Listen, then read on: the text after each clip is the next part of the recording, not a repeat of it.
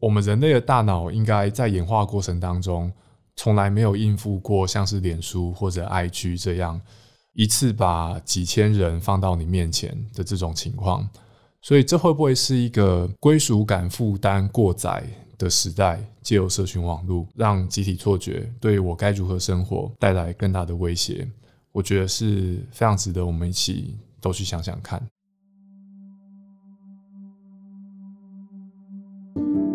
欢迎收听《迷成品 Podcast》，今天读什么单元？在这个单元里，我们会精选一本书，邀请来宾深度分享，聊一聊这本书带给我们的阅读趣味、启发与思索。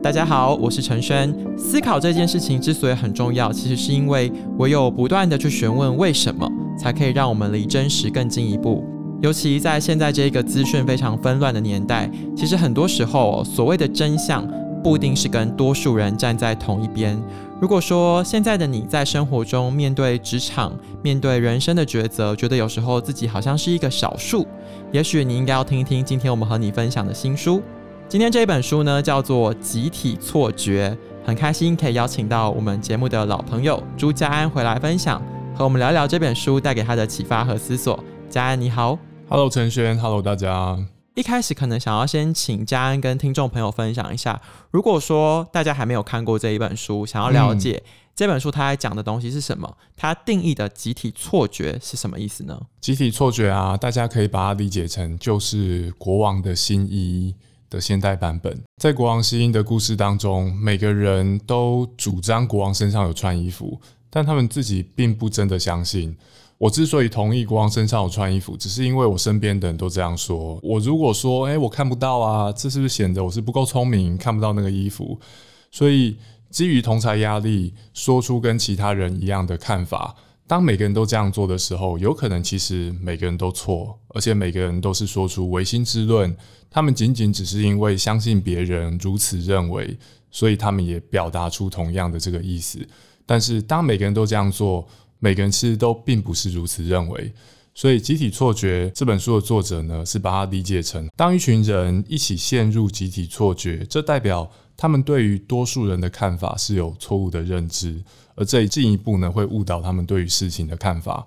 我们人类是社会性动物嘛，所以你身边的人怎么想，是对我们来说非常重要的。你如果发现自己是思想上的异类，你可能会缺乏归属感，缺乏安全感。甚至担心别人对你有敌意，所以我们会尽量让自己的想法调整到不要跟其他人差太多。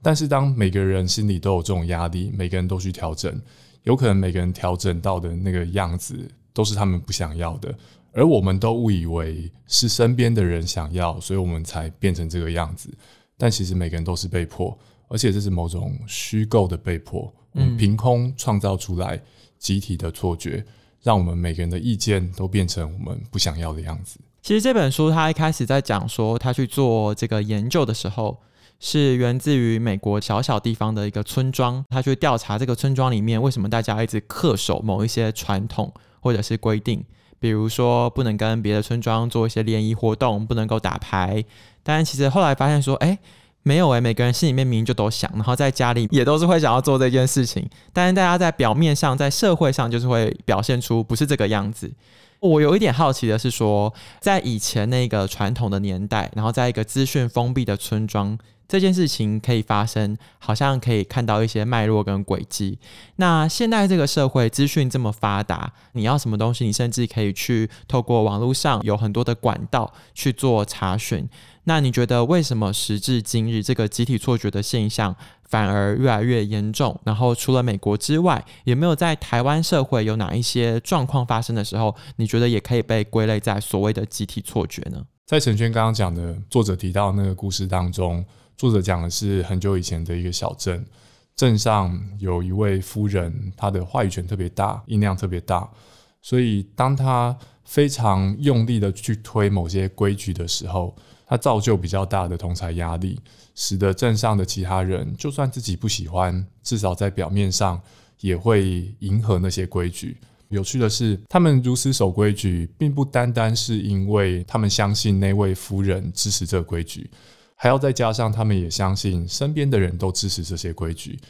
但是其实每个人都是这个状态，我心里没有很支持这规矩，但是我误以为其他人支持，所以我也照做。所以在这个比较封闭的小镇当中，集体错觉的产生的噪音是某个话语权特别大的人。现代社会有没有话语权特别大的人？不需要进入社群网站时代都有，嗯，像是台湾有电视台啊，有媒体。进入社群网站时代，各种话语的竞争更激烈嘛。脸书都会提醒你，IG 都会提醒你，你的贴文造就多少触及。我相信很多人可能慢慢有这种困扰。我用脸书、IG 或其他社群平台，是为了跟我的朋友分享我生活点滴。但是为什么搞得我很像在拼某种业绩？对啊，我贴一个宵夜照片，IG 还告诉我说：“嘿，这个照片触及还不错，远高于你平常贴的其他照片。”我不需要知道这些事呢。但是在社群网站的生活文化底下，很像触及是一件很重要的事情。那我们可以想说，如果这种生活文化让大家追求触及，崇拜那些触及率特别高的人。触及率特别高的人，同时也会是话语权特别大的人，对不对？然后我们再回想，在这当中有可能触发怎样的集体错觉？我可以提供大家一些例子哦，比方说，大家应该都经历过那种网络上面气氛很差的吵架或者比战。嗯，网络上面我们还蛮容易吵架的啦。那我不知道大家有没有发现，你身为怎么样的人，决定了你有多容易被骂。因为我们社会上面用来羞辱人类的词汇，有些词汇是绑定族群的，嗯，对不对？像嘲笑台湾国语口音的人，嘲笑原住民口音的词汇，或者嘲笑女性，大家可以很容易想到一堆。所以，就算是我们在网络上面打比战，你要骂人，都会因为你仅仅属于某些族群，让你特别容易被骂。所以，我们可以看到，像是说，如果有某个网络新闻，它是关于某些女性的名人，不管这位女性名人她是法官、法医，还是科学家或大学教授，只要她是评论者觉得恰当的年龄，下面很容易出现一些评论或者嘲讽她的外表的留言。在这种情况底下，有些人可能会觉得，哦，我们的网络讨论素质好糟，就是因为这个新闻讨论的名人是个女性，我们就非得要开始评论她的外表不可吗？但是有没有可能，这些评论外表的留言，让我们认为在网络上面看新闻的这些人都是很喜欢评论女性外表的人？这有没有可能是一个集体错觉？我们想象在一个讨论串当中，首先有些人看到女性名人就会想评论她的外表，好吗？我我可能不喜欢这种情况，但是这种情况是存在的，所以我们出现了一些很轻率的评论外表的留言。接下来发生什么事？接下来这个讨论串的氛围会改变，嗯，因为已经出现有人拿女性外表开玩笑。那如果我是在意开女性外表玩笑的人，我要继续参与这个讨论，会有一些心理上面的负担。我会意识到，哇，如果我要进去跟大家说没有必要讲这种话，我会需要付出的会是一些情绪劳动的成本。所以，当这些话语出现的时候，它对其他不同的声音是会直接造成打压的效果。而且它会召唤其他一样喜欢开这种玩笑的人一起进来。所以，当我们在网络上面看到很多讨论串，就是嘲弄女性外表啊、嘲弄原住民口音等等，有没有可能事情其实没有我们想的那么糟糕？考虑到这些话语，它是会召唤跟自己接近的话，它是会排挤跟自己不一样的话。或许，当我们觉得现代社会都已经二零二三年了，我们还是歧视同性恋、歧视女性，但是或许情况没有我们想的那么糟糕。而如果我是那种在网络上面很喜欢开女性外表玩笑的人，我有没有可能也是因为集体错觉，所以过度高估了这种玩笑在社会上面受欢迎的程度？就像我在过去在我的男性同才圈子里面，我们有可能都是集体高估了黄色笑话，就算是在我们一群异男之间受欢迎的程度。所以我觉得这本书对我来说很有启发性诶，它不但在出社会之后，我们看待社会议题可以看出更多。回想自己过去你喜欢的、不喜欢的经验，往往也可以想到更多。因为我们刚刚一直在讲“集体错觉”这个字，因为它里面有一个“错”。那我延伸过来反问的就是说，那世界上是不是有一件事情是所谓的“对”？因为我们要讨论这件事情，哦嗯、我们觉得说，哦，这可能是一个错觉哦。那其实真正对的是什么？那第二个问题是说，就像你讲的，很多时候我们在做这些反应的时候，可能是一个社会化，或者是跟社会融入、跟同才融入的一些过程，或者是行动的反应。如果说你走向另一个完全极端，可能别人就会说：“哦，这个人好像很反社会人格。嗯”我不太确定说佳安你自己怎么看这件事情。就是我们在讨论错觉的时候，我们怎么知道自己是对的？那另一个是我们在社会化的过程中，我们的取舍跟互动，一条比较健康的线吗？会是什么？哲学家讨论真相跟真理，整个想法是这样子啊，就是我们都是人类，我们理解社会或者理解世界是用我们的心灵或大脑。你想象说。我在心里对我面前的世界有一些了解，像桌上有苹果之类的，在心里产生一些命题或者我相信事物的信念。在这个时候，我们之所以追求真，是因为我心里对世界的理解必须要跟世界可以配合跟 match，那我的理解我才能运用。如果我相信桌上有苹果，但桌上其实没有，我可能就会接下来做出一些对我不利的行动。所以，当我们追寻真实，这背后的想法是我们希望自己对世界的认知跟世界是可以尽可能完美，可以 match。但是在这个时候，你讨论哲学话题，可能会碰到一些很麻烦的意见，像是怀疑论者会问说：“可是你想想看，就算你是看到你摸到桌上有苹果，你是透过感官来了解外在世界，但是感官有没有可能欺骗你？”就回想一下我们过去看过的电影，像是《骇客任务》，现在提骇客任务都暴露年龄，对不对？好，你们这些年轻的听众自己想其他案例，反正就是会有些科幻电影告诉你说你的感官不可靠啊，类似这样子。对，有些人可能会觉得哇，那我要怎么办？就连我看到的东西我都无法信任。但是你如果是回到我们比较务实的真实世界啦，你看到桌上有苹果，你真的会怀疑吗？是不会怀疑？嗯，因为照你过去的经验，你早上打开房间门，桌上有什么？桌上八成就是有什么，这个是一个很可靠的讯息。嗯。所以对我来说，虽然哲学上怀疑论的议题是很有趣、很有深度的，但是身为一个一般人，我会追寻更加务实的标准。像是如果我对真实有所怀疑，我会问这个怀疑是不是我透过我能办到的手段，有办法去确认它到底是合理的怀疑还是不合理的怀疑。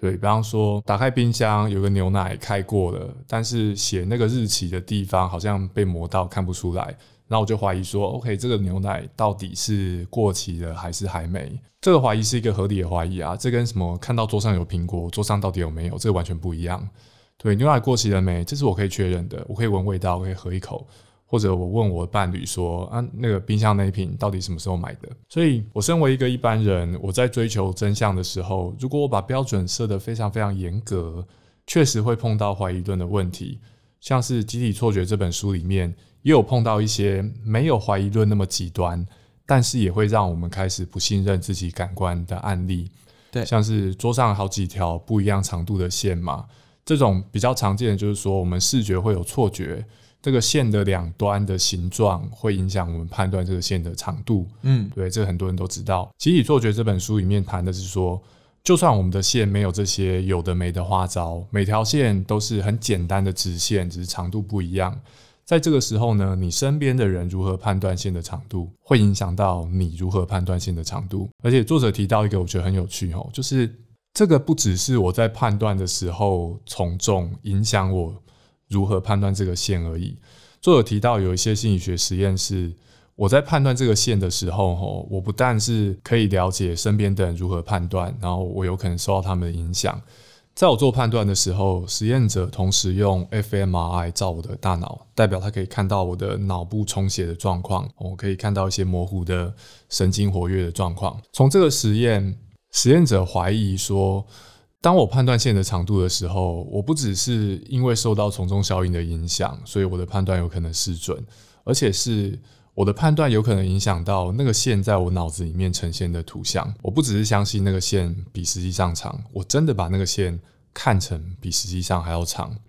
这显示的是，人类身为社会性动物，其他人的意见对我来说真的是非常的重要，重要到不止影响我如何想，它还有可能会影响到。我是如何看待世界？所以哲学上面，我们可能很严格的追求我的想法要符合事情的真相，但我们知道这难办到。实务上，我们可能用宽松一点的标准，我只需要我的想法符合事实，符合到我可以顺利的运作我的生活。但是我们身为一般人，你要顺利的生活，很多时候还是必须依赖其他人的帮助跟其他人的意见。对吗？在《集体错觉》这本书里面，作者也提到说，人类的大脑在演化过程当中，很快的就学到怎么样可以用很便宜的方式继续维持我们的生活。大脑学到说，如果其他人都照着某些规矩生活，像是有些事情有固定的做法嘛，像怎么杀凤梨。如果我跟我的长辈学怎么杀凤梨，我大概不会去怀疑说，嗯，这个是杀凤梨最有效率的做法吗？我不需要自己发明一个杀凤梨的有效率的做法，别人怎么做照做就对了。这让人类的大脑耗费的效能变得降低很多，变得更有效率。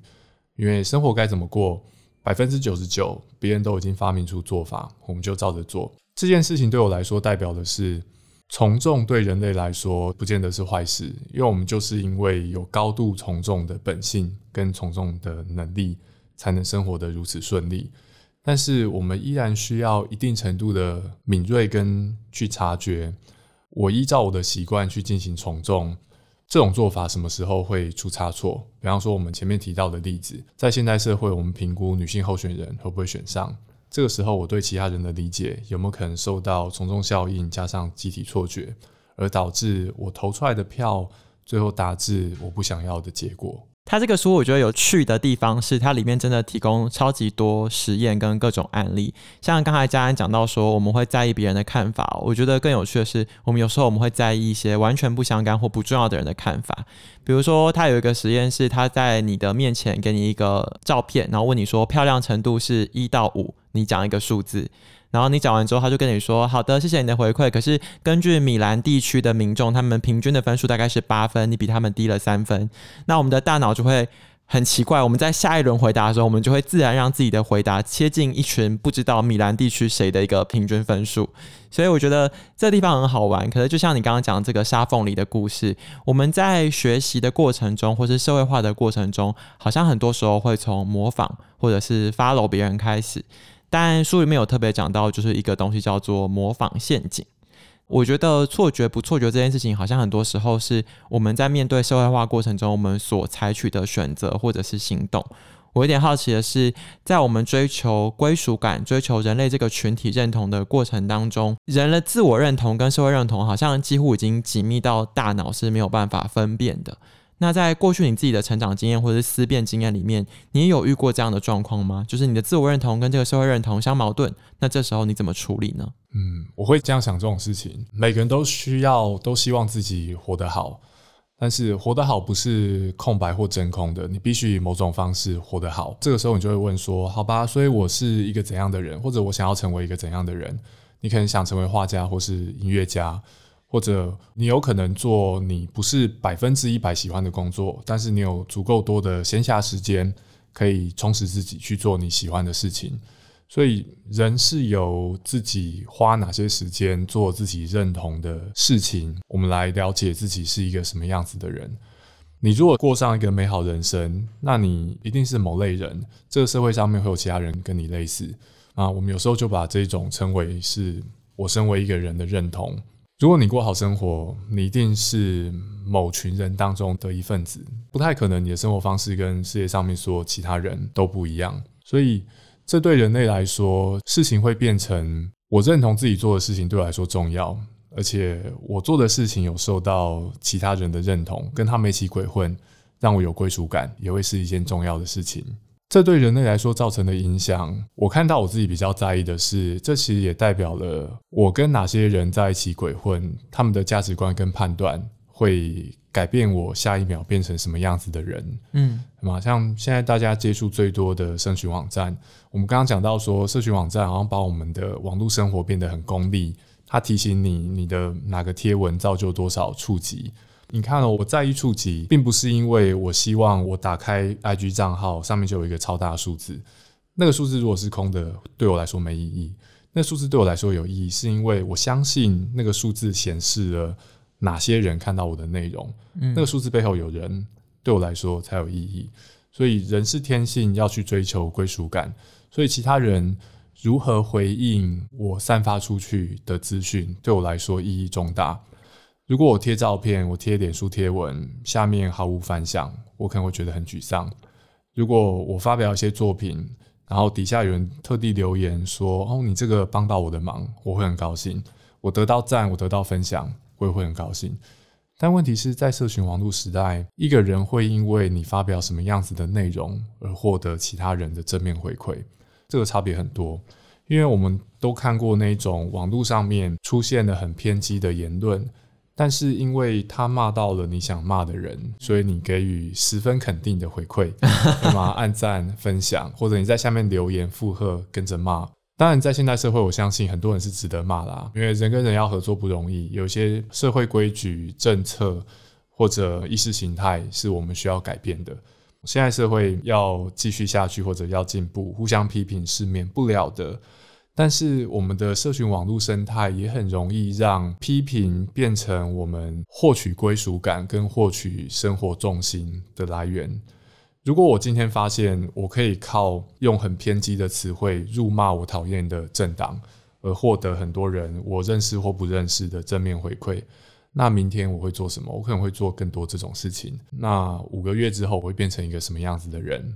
人不是生活在真空当中，所以其他人如何看我，这会决定我下一秒变成什么样的人。而社群网站会用一个很极端的方式加速这个进展。所以这本书提到的集体错觉，对我来说，它让我变得有点更害怕社群网络对我做的事情。嗯，因为我们本来就知道，在社群生活上面，人的行动会受到其他人更大的影响。但是在集体错觉这本书里面提到的诸多案例当中，我们是亲眼看到这些影响如何可能误导我们对自己以及对其他人的判断。那集体错觉这本书告诉我们。这些方向引导背后有可能是空虚甚至错误的，所以我觉得这本书里面讨论的例子，对于社群网络时代，特别是你一懂事开始就在社群网络上面鬼混的人，我们现在把它叫做网络原住民嘛。对这些人来说，我觉得是特别重要的，因为我们人类的天性喜欢归属，但是我们人类的大脑应该在演化过程当中，从来没有应付过像是脸书或者 IG 这样。一次把几千人放到你面前的这种情况，对吗？我们想象作者提到的比较封闭的小镇，了不起几百人吧。我们在想象更早以前，或许我们山顶洞人的祖先，他们的大脑还在演化成一个社会性动物的大脑的时候，他们说不定只需要应付一两百人住在我的山洞附近的山洞，对不对？其他人类，但是像是陈轩刚刚提到的心理学实验。我们的大脑甚至会要求我必须要去在意地球另外一边的住在米兰的人的审美判断跟我不一样。这件事情我竟然需要在意，这到底是为什么？显然是因为我大脑从来没有算计过，人类的科技竟然有办法进展到我现在就可以知道米兰的人在想什么。这对我的祖先来说是完全不关紧要的事情，你一辈子都不会碰到米兰的人，好吗？但是现在我只要打开手机，我就可以知道我完全没见过的人。对我上一则贴文，他的反应是什么？所以这会不会是一个归属感负担过载的时代？借由社群网络，然后让集体错觉对我该如何生活带来更大的威胁？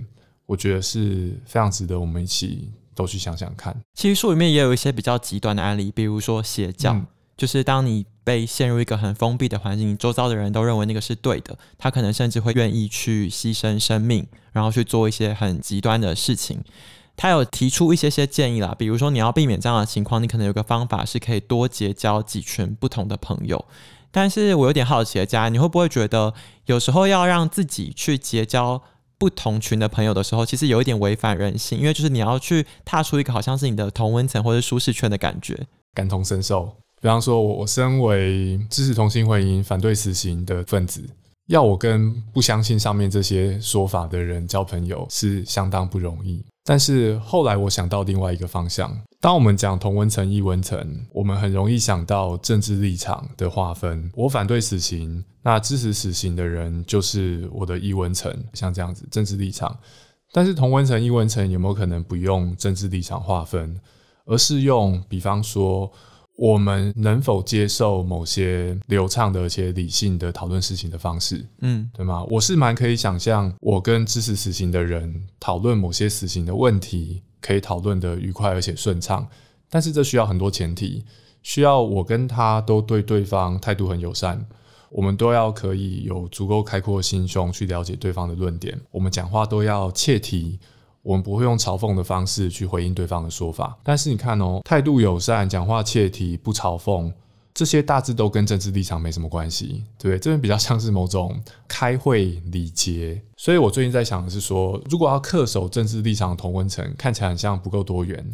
那我们能不能寻求某种讨论礼节？或是讨论事情的时候的规则的同温层，就我跟你是同文层，并不是因为我们都反对死刑，我们都是台独分子，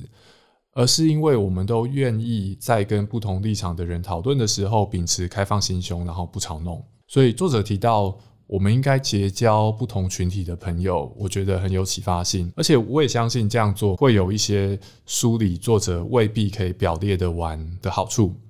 像是我们刚刚讲到说，我要活出我的美好生活，必须是某种类型的人，必须是某个群体其中的一员。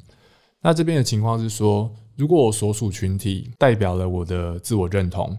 那我所属的群体越单一越少，我对于某种价值的自我认同的绑定就会越紧密。当这价值受到挑战的时候，我可能受不了。但是如果我有非常多种自我认同，像我同时关心非常多种议题。我除了社会议题的关心之外，还特别喜欢某些小说、电影作品，或游玩某些电玩游戏。像如果我补充的话，我会说，我自我认同除了是上面那些社会议题有立场之外，我还是自由主义者跟魂系玩家，就是游玩某种电玩游戏的人。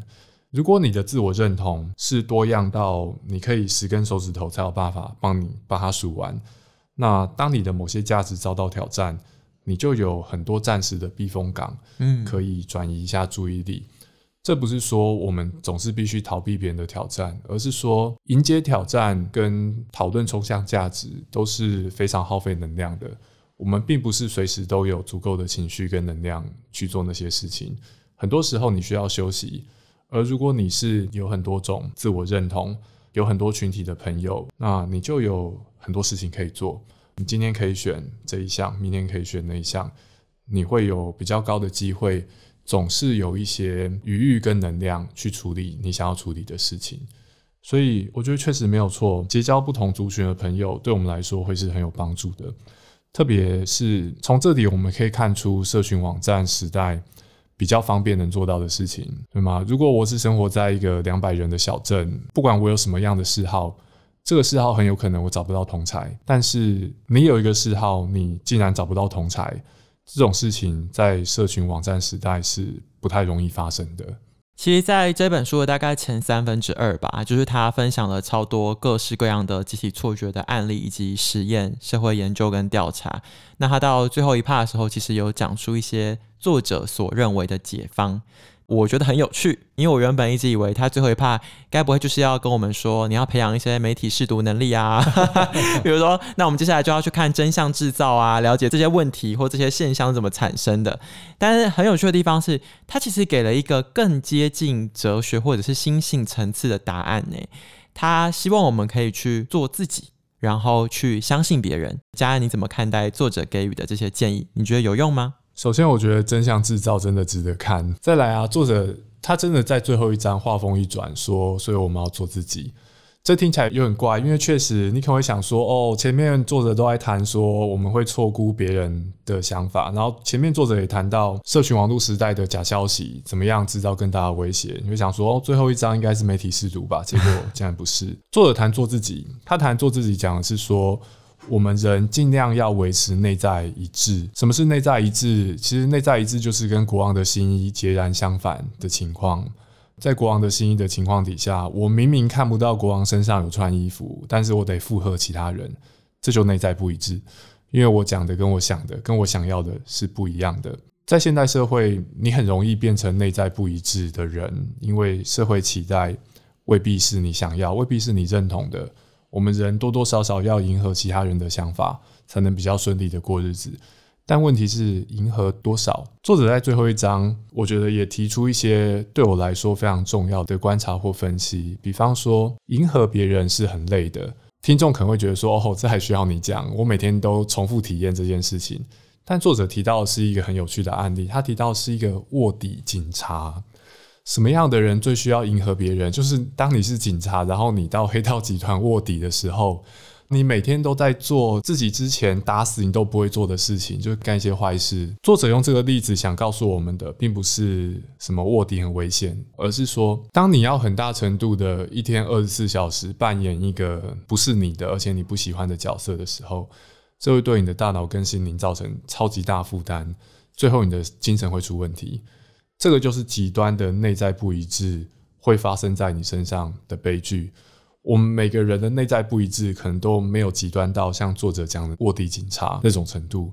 但是小规模的内在不一致，都已经足以让我们感觉到很不舒服。所以，当我们已经知道我们是生活在一个集体错觉的世界，我们会知道的是，当我感受到同才压力，这个同才压力有可能甚至不是真实的，有可能对我的每一个同才来说，他们都不真的喜欢那种做事情的方式，只是我看起来每个人都这样做。所以我就照做。在这种情况底下，如果我做自己的自信增加一分，我有可能就是那个跳出来说国王身上没穿衣服的人。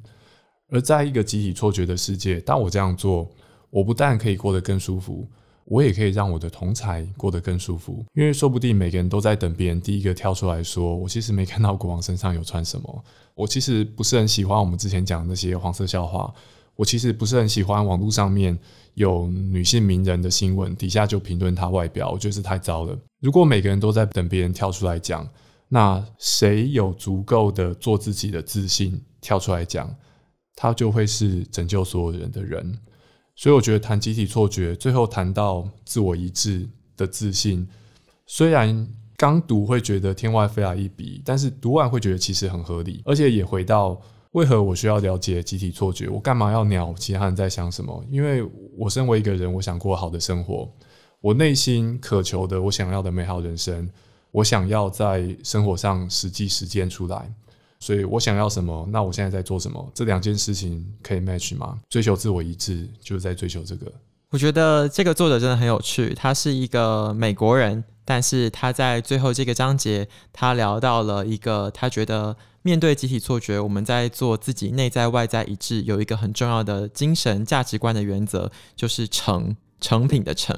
他作为一个美国学者哦，他分享了说，诚这个字呢是孔子提出的，它是所有德性的源头，它是我们和自己、和他人，甚至和整个宇宙维系正确关系的一个方式。那希望大家听完了我们今天的分享之后，你可以去更进一步的思考：当你面对在生活中、在人生中和别人意见不同的时候，到底这个东西是真的还是假的？是多数人造就的集体错觉，还是其实我们在等待那一个勇敢跳出来的人？希望今天的节目可以带给大家一些些不同的观点。如果喜欢这一本书，可以到诚品书店的全台门市，或是点击我们节目的链接，查找平安文化的集体错觉。如果喜欢这一集的内容，请订阅我们的频道，在收听平台给我们五颗星。如果你有什么问题想要再问问我或家安的话，也欢迎透过 Apple Podcast 评论留言区给我们。虽然社群媒体是一个压力啦，但是我们会努力吸收大家的意见，然后跨出不同的同温层，让我们的节目越来越好。谢谢家安的分享，我们下次见喽，拜拜，拜拜。